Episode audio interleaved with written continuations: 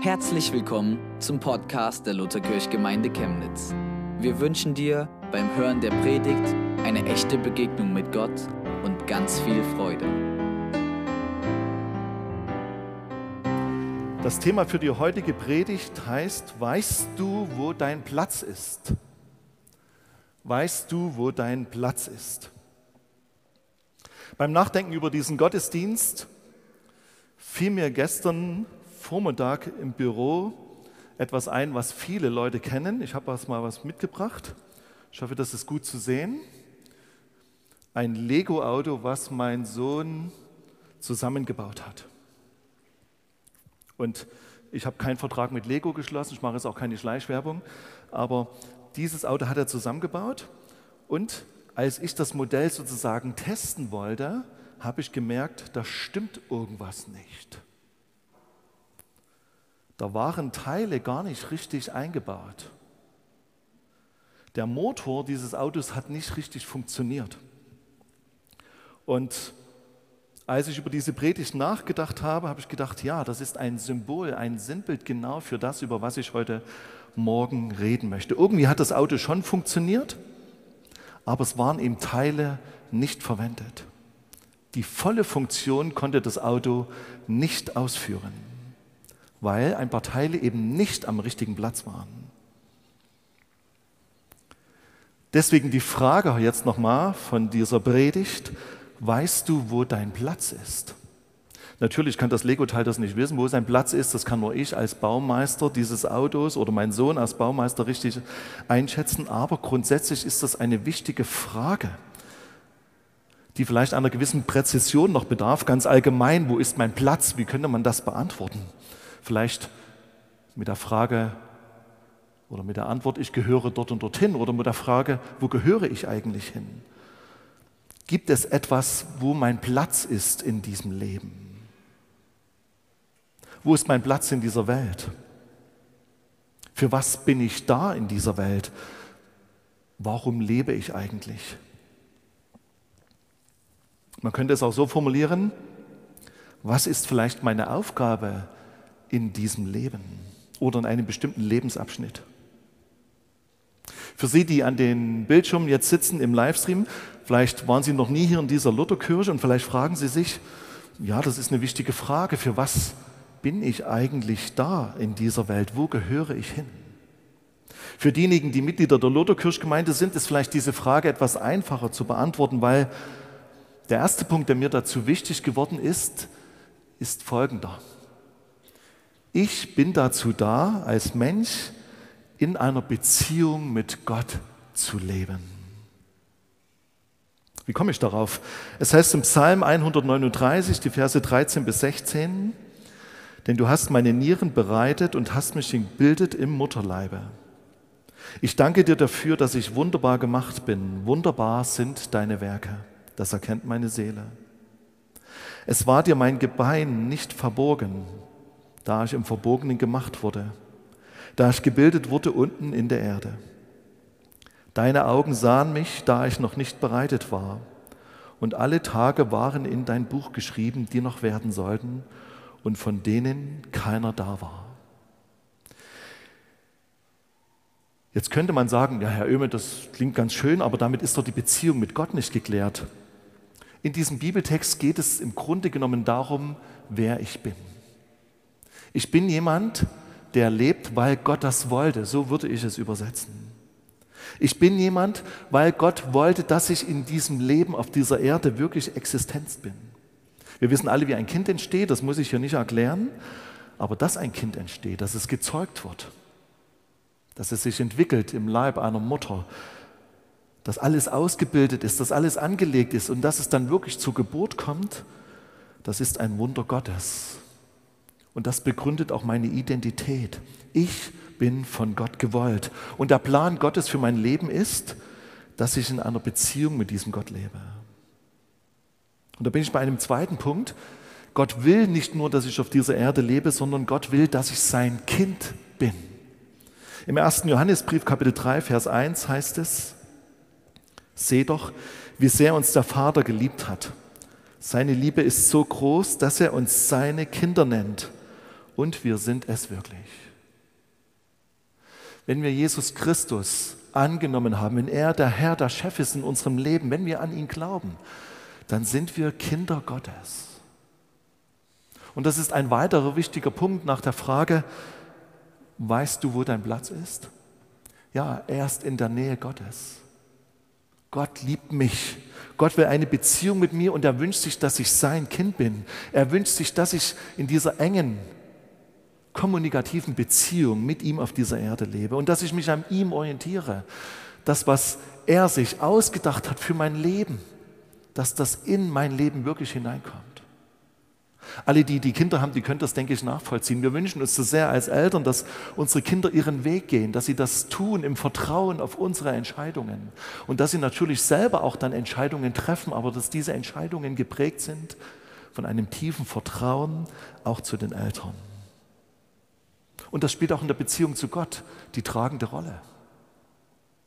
Wenn du gar nicht weißt, ob du zu Gott gehörst, dann bist du vermutlich auch nicht dein, sein Kind. Wenn wir also die Frage beantworten wollen, weißt du, wo dein Platz ist, dann ist die Frage nach der Kindschaft Gottes von großer Bedeutung. Weißt du, wo dein Platz ist? Dazu ist mir noch etwas Drittes eingefallen. Ich würde das überschreiben mit diesen zwei Wörtern Herrschafts- und Schöpfungsauftrag. Im ersten Buch Mose, im ersten Teil der Bibel, im Alten Testament, heißt es im Kapitel 1, dann sagte Gott, Jetzt wollen wir den Menschen machen, unser Ebenbild, das uns ähnlich ist. Er soll über die ganze Erde verfügen, über die Tiere im Meer, am Himmel und auf der Erde. So schuf Gott den Menschen als sein Abbild, ja als Gottes Ebenbild, und er schuf sie als Mann und Frau. Er segnete sie und sprach, vermehrt euch, bevölkert die Erde und nehmt sie in Besitz. Ihr sollt Macht haben über alle Tiere, über die Fische, die Vögel und alle anderen Tiere auf der Erde. Dort geht es um diesen Herrschafts- und Schöpfungsauftrag. Gott hat uns nicht nur irgendwie in diese Welt gesetzt und er will, dass wir nicht nur irgendwie leben, sondern er hat dies mit einer Aufgabe verbunden, dass wir diese Welt gestalten, dass wir diese Welt bewirtschaften, im Sinne Gottes diese Welt auch verbessern. Und ich denke, das hängt zutiefst damit zusammen mit der Frage, weißt du, wo dein Platz ist? Denn nur wenn ich weiß, wo das ist, dann kann ich dort auch leben und handeln. Und all das, was mir Gott an Gaben und Fähigkeiten gegeben hat, einbringen. Weißt du, wo dein Platz ist? Oder man könnte es auch so nennen, weißt du, was dein Auftrag ist? Ich denke, dass jeder von uns von Gott nicht nur begabt ist, sondern von Gott einen Auftrag und eine Berufung bekommen hat. Nun darf man Berufung nicht mit dem Leben verwechseln. Es gibt Leute, die sind Bäcker und die backen super Kirmeskuchen oder Stollenteigkuchen oder frischen Stollen, wie auch immer. Aber die Berufung, die Gott auf ihr Leben gelegt hat, ist noch eine ganz andere, nämlich dass sie zum Beispiel vielen Menschen in Chemnitz unter die Arme greifen. Ich kenne einen Bäcker, der in Chemnitz aktiv ist der die Dinge, die vermutlich abfallen an seinem Geschäft, die er wegwerfen würde, eben nicht wegwirft, sondern dass er sie Menschen, Vereinen und Gemeinden zur Verfügung stellt, um sie zu unterstützen. Seine Berufung könnte sein, anderen Menschen mit seiner Hände Arbeit Gutes zu tun, sie zu versorgen, dafür zu sorgen, dass sie wieder anderen Menschen helfen können. Ich denke, dass jeder Mensch eine Berufung hat. Wenn wir in die Bibel schauen, so können wir dort etwas nachlesen von David, diesem Hirtenjungen, der dann später König geworden ist. Seine Berufung war wirklich, ein Führer des Volkes Israel zu sein. Oder Mose, dieser Führer des Volkes Israel, der das Volk Israel aus Ägypten herausgeführt hat. Seine Berufung war, das Volk Israel aus der Gefangenschaft aus Ägypten herauszuführen in die Freiheit. Und so könnte man noch viele aufzählen, auch im Neuen Testament. Petrus, diesen berühmten Jünger von, Jesu, von Jesus, die, Petrus, diesen berühmten Jünger von Jesus, diesen Apostel, der die große Klappe hatte, vom Geist Gottes berührt worden ist und der dann wirklich als Apostel in seine Berufung gefunden hat und ganz vielen Millionen Menschen von Jesus erzählt hat. Aber wir müssen nicht über die Apostel nachdenken und über die herausragenden Führer und Könige, sondern wir können zum Beispiel auch über Lydia nachdenken. Wer ist Lydia? Lydia ist eine Frau, die ein ganz weltliches Geschäft hatte. Von ihr können wir nachlesen in der Apostelgeschichte 16, Vers 14. Lydia war Purpurhändlerin. Und diese Lydia, die hat an den Gott Israels geglaubt. Und sie war Geschäftsfrau. Und diese Purpurhändlerin Lydia, die hat durch eine Predigt des Apostel Paulus Jesus kennengelernt und hat Jesus angenommen.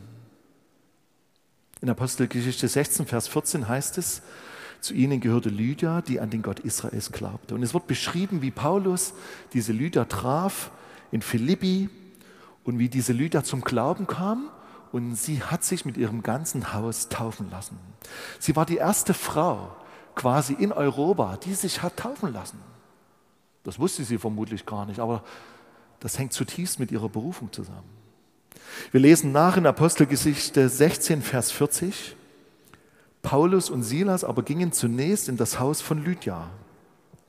Dort hatte sich die ganze Gemeinde versammelt. Nachdem Paulus und Silas sie ermutigt hatten, im Glauben festzubleiben, verabschiedeten sie sich und verließen die Stadt.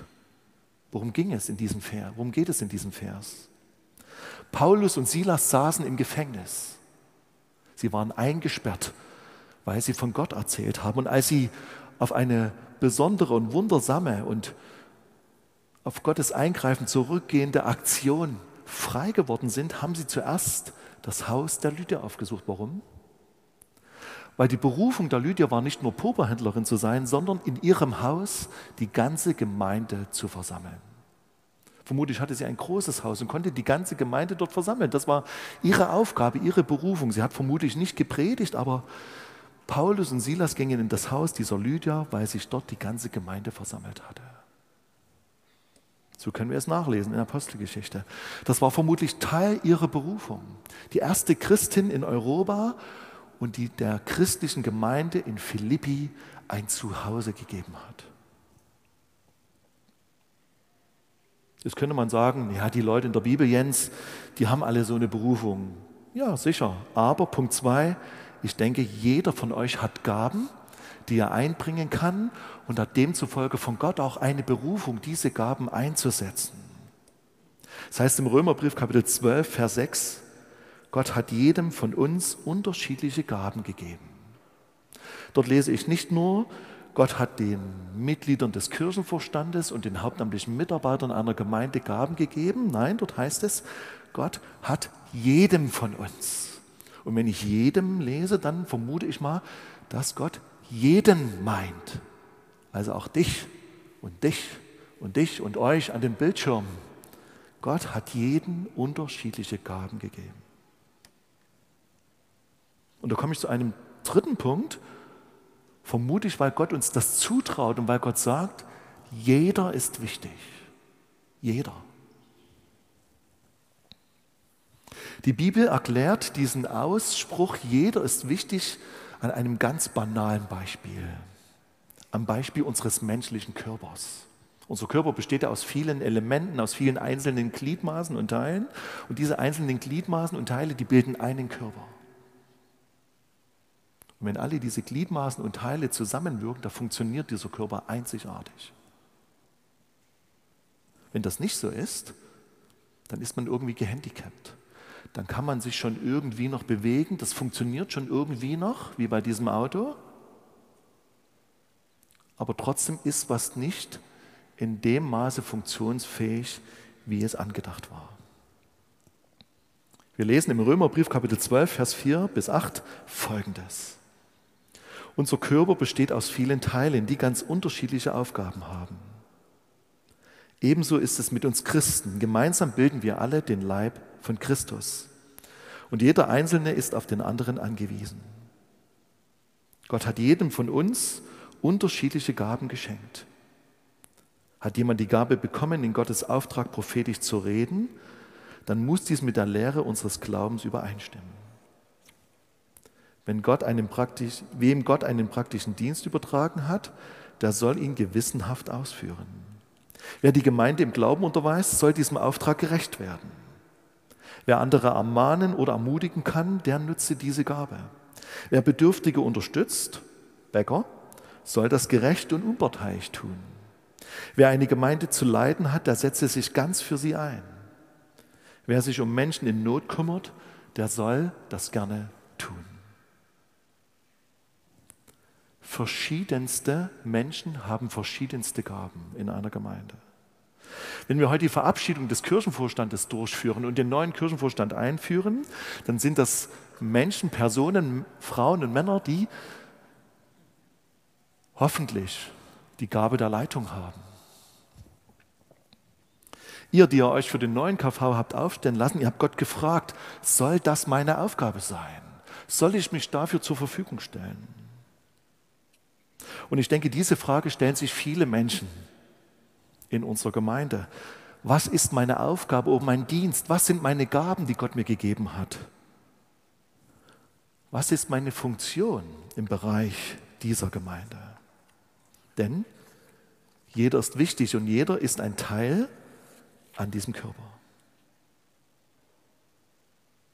Da bin ich bei einer Frage hängen geblieben, bei meiner Vorbereitung, die habe ich überschrieben mit diesem Gegensatz Gemeinde versus Reich Gottes. Also Gemeinde im Gegensatz zum Reich Gottes. Gemeinde und Reich Gottes, was meine ich damit? Gemeinde, das ist uns klar, das ist diese Ortsgemeinde, die Lutherkirchgemeinde, aber was ist das Reich Gottes?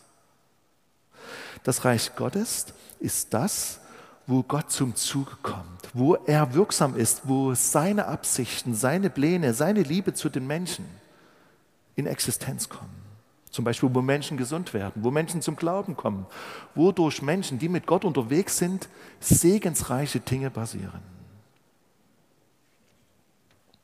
Und das Reich Gottes, das ist viel größer und umfassender als eine Ortsgemeinde. Das Reich Gottes ist auch außerhalb einer Gemeinde. Das ist das, wenn ich freitags zum Edeka gehe. Oder das ist das, wo ihr montags in die Firma geht oder in die Schule oder in den Kindergarten. Dort ist mit euch das Reich Gottes, weil ihr als Bürger dieses Reiches unterwegs seid in dieser Welt. Das Reich Gottes ist also viel größer und umfassender als die Gemeinde. Nun bin ich darauf gekommen, dass es Gaben, Dienste und Aufgaben innerhalb der Gemeinde gibt. Damit die Gemeinde wirklich ein Ort der Ermutigung ist, der Gemeinschaft, der Multiplikation, wo Menschen zum Glauben kommen und wo auch Menschen wirklich Heilung erfahren, äußerliche und innere, innere Heilung. Das heißt im 1. Korintherbrief, Kapitel 12, Vers 7, wie auch immer sich der Heilige Geist bei jedem Einzelnen von euch zeigt, seine Gaben sollen der ganzen Gemeinde nützen, der ganzen Gemeinde. Oder im 1. Korintherbrief, Kapitel 12, Vers 25 heißt es, nach seinem Willen soll unser Leib nämlich eine untrennbare Einheit sein, in der, jedes, in der jeder in der jedes einzelne Körperteil für den anderen da ist. Das ist wichtig zu verstehen. Ihr seid heute hier als einzelne Glieder dieser Gemeinde und es ist wichtig, dass ihr da seid. Es ist gut, dass ihr in diesem Gottesdienst seid und es ist auch schön, dass ihr zuschaut. Alle bilden wir diesen Leib von Jesus. Und dass Menschen von Gott Gaben bekommen haben und diese Gaben einbringen, hat ihm zutiefst etwas mit dieser Frage zu tun, die ich am Anfang dieser Predigt gestellt habe. Weißt du, wo dein Platz ist?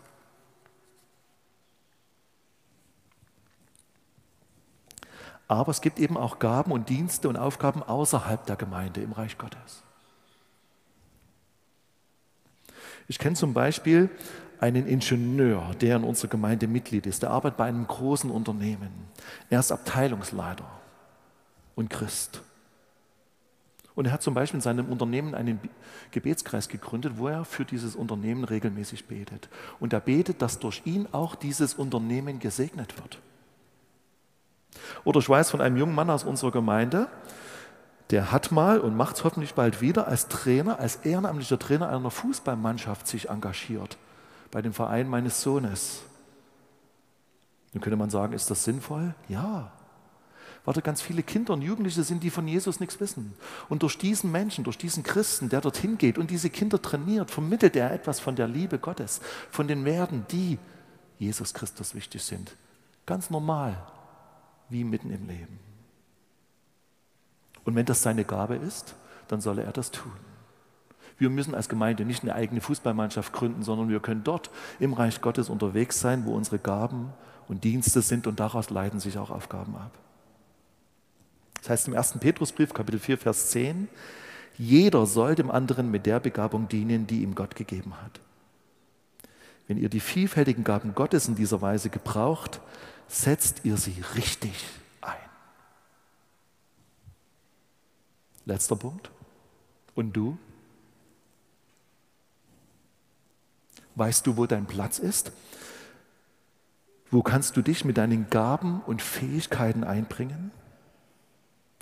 Wisst ihr, mir ist ein Witz eingefallen. Ich habe den Witz genannt, geistliche Verstopfung. Wir Christen leben manchmal so, dass wir ganz viel von Gott empfangen. Wir gehen sonntags immer in die Kirche, bekommen ganz viel mit, versuchen unser Leben wirklich als Christen in dieser Welt zu gestalten. Aber wir verpassen es in ganz vielen Momenten, das weiterzugeben, was Gott uns eigentlich irgendwie gegeben hat. Darunter zählt nicht nur, dass wir die frohe Botschaft von Jesus, von der Errettung, von der Vergebung der Sünden weitergeben können, sondern dass wir das, was Gott uns gegeben hat, mitten in diese Welt einbringen zum Wohle von anderen Menschen. Wir ziehen uns manchmal so etwas aus dieser Welt zurück, wo wir sagen, das ist nicht heilig genug. Aber ich glaube, das ist ein Irrtum. Wenn wir nämlich von Gott immer mehr empfangen und immer mehr aufnehmen und das nicht mehr rauskommt, dann führt das zu einer geistlichen Verstopfung. Und wer von euch schon mal an Verstopfung gelitten hat, der wird wissen, das wird mit der Zeit schmerzhaft und unangenehm. Gott möchte nicht, dass wir unsere geistlichen Erkenntnisse, auch unsere Gaben und unsere Fähigkeiten bunkern für uns selber oder nur für die Gemeinde, nein, sondern dass sie hinausgehen dort zu den Menschen, die Gott nicht kennen und ihnen dienen und Gutes tun. Deswegen drei Fragen zum Schluss. Was ist deine Gabe? Jeden hat Gott Gaben gegeben. Hast du schon mal gefragt, was deine Gaben sind? Wer sagt, da muss ich erstmal drüber nachdenken, den empfehle ich, auf material.luther-chemnitz.de eine Predigtreihe anzuhören über den Heiligen Geist. Dort haben verschiedene Menschen über Gaben gepredigt, die der Heilige Geist uns gibt. Zweite Frage. Willst du sie einsetzen? Manche werden jetzt fragen, die Frage ist verkehrt gestellt. Jens, du musst fragen, wo willst du sie einsetzen? Nein, nein, die Frage ist schon richtig, wie ich sie formuliert habe. Willst du sie einsetzen? Ja oder nein? Und erst dann kommt die Frage, wo ist dein Platz? Wenn wir heute in diesem Gottesdienst den alten KV verabschieden, dann haben viele oder haben neun Menschen, Männer und Frauen, ihren Platz für sechs Jahre eingenommen und es beginnt etwas Neues. Und neun andere werden wieder neu ihren Platz einnehmen. Aber die Frage ist, wo dein Platz ist. Amen.